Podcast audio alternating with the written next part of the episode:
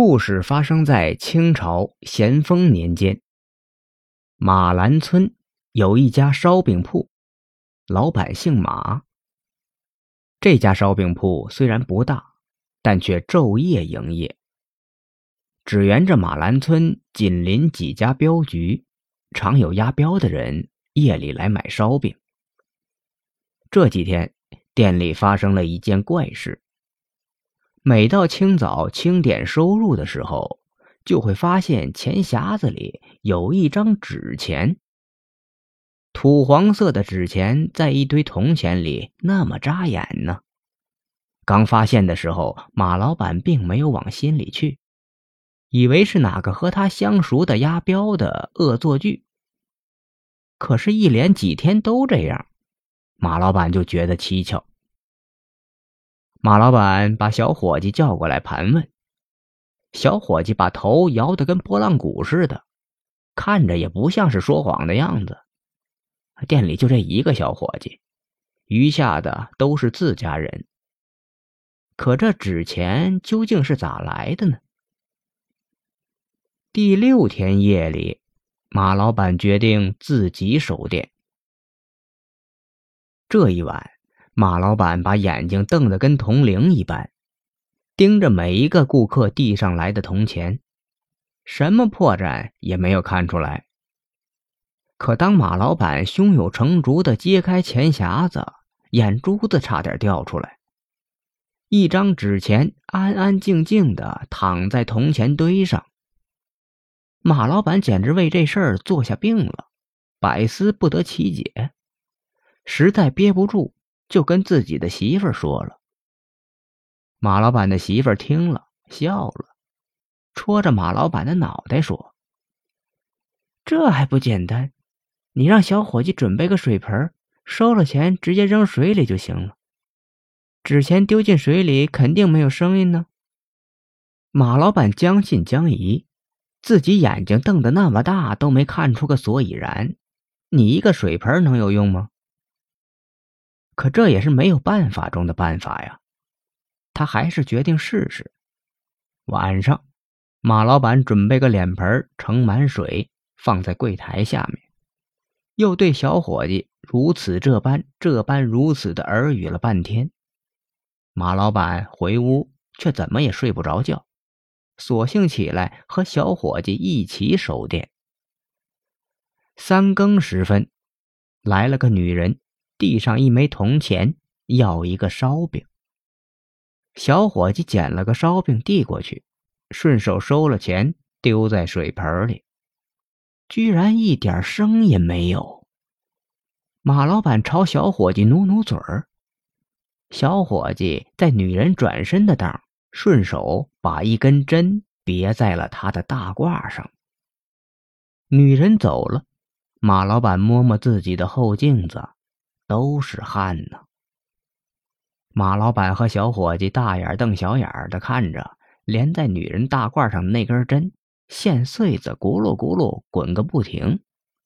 好不容易熬到天亮，领着几个壮小伙子顺着这根线走出了家门。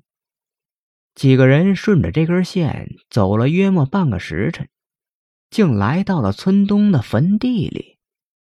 令他们大惊失色的是，这根线径直穿进了一座新坟。这座新坟正是一个月前老林家死去的媳妇儿的坟。马老板不敢声张，赶紧领着人回到了店里。待天大亮以后，马老板去林家走了一趟，带着小伙计和那几个壮小伙子。林家是马兰村有名的财主，当然不会轻信马老板这一面之词。林家老爷盘问了小伙计和那几个壮小伙子半天，仍然将信将疑。马老板给林家老爷作了个揖，说：“哎，林老爷，想要弄明白这事儿，其实也简单，只需要把坟掘开，便可真相大白。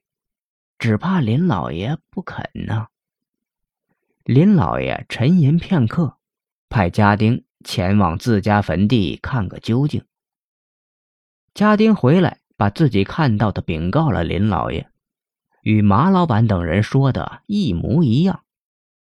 林老爷这才下定决心掘坟开棺。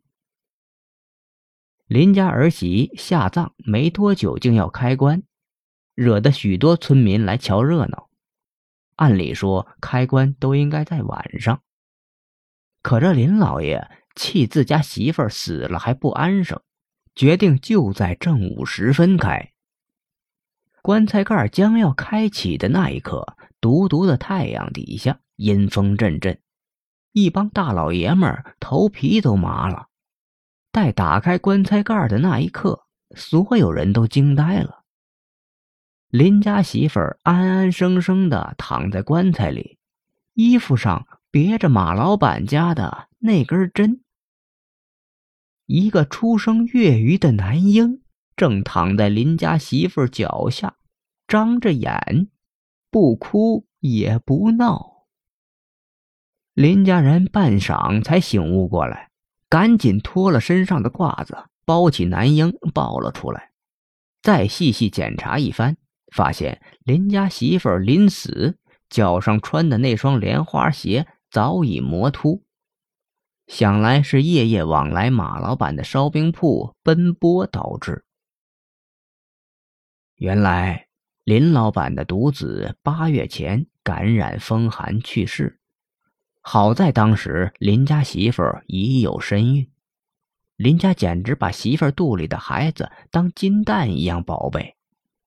奈何这林家媳妇难产而死，林家只当一尸两命，心都冻成冰坨了，所以就赶紧安葬了。却没想到这男婴竟离奇的在棺材中出世，并活了下来。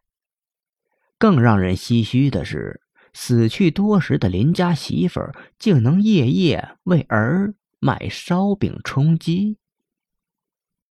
林家老爷看这失而复得的孙子，老泪纵横啊！感念苍天不忍绝他林家的后，遂给孙子取名孟生。当时就让孟生认了马老板做干爹。并立刻打开自家的粮仓，周济村里的穷人，又赶紧将媳妇儿的墓地修好，以孟生的名义给母亲立了碑。后来，孟生长大以后做了大官，在村东头给他娘修建了一座庙，每年都回来上香祭祖。